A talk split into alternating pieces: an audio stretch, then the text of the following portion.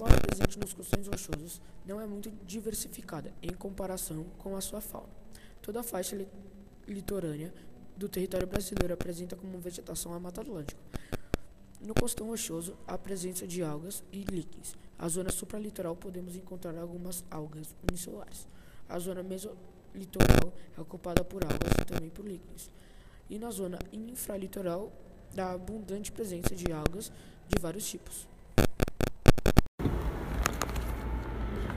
Flora. A flora presente nos costões rochosos não é muito diversificada em comparação à sua fauna.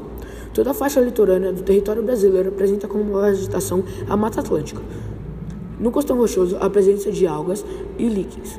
Na zona supralitoral, podemos encontrar algumas algas unicelulares.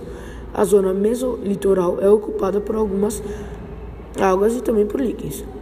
E na zona infralitoral, há abundante presença de algas de vários tipos.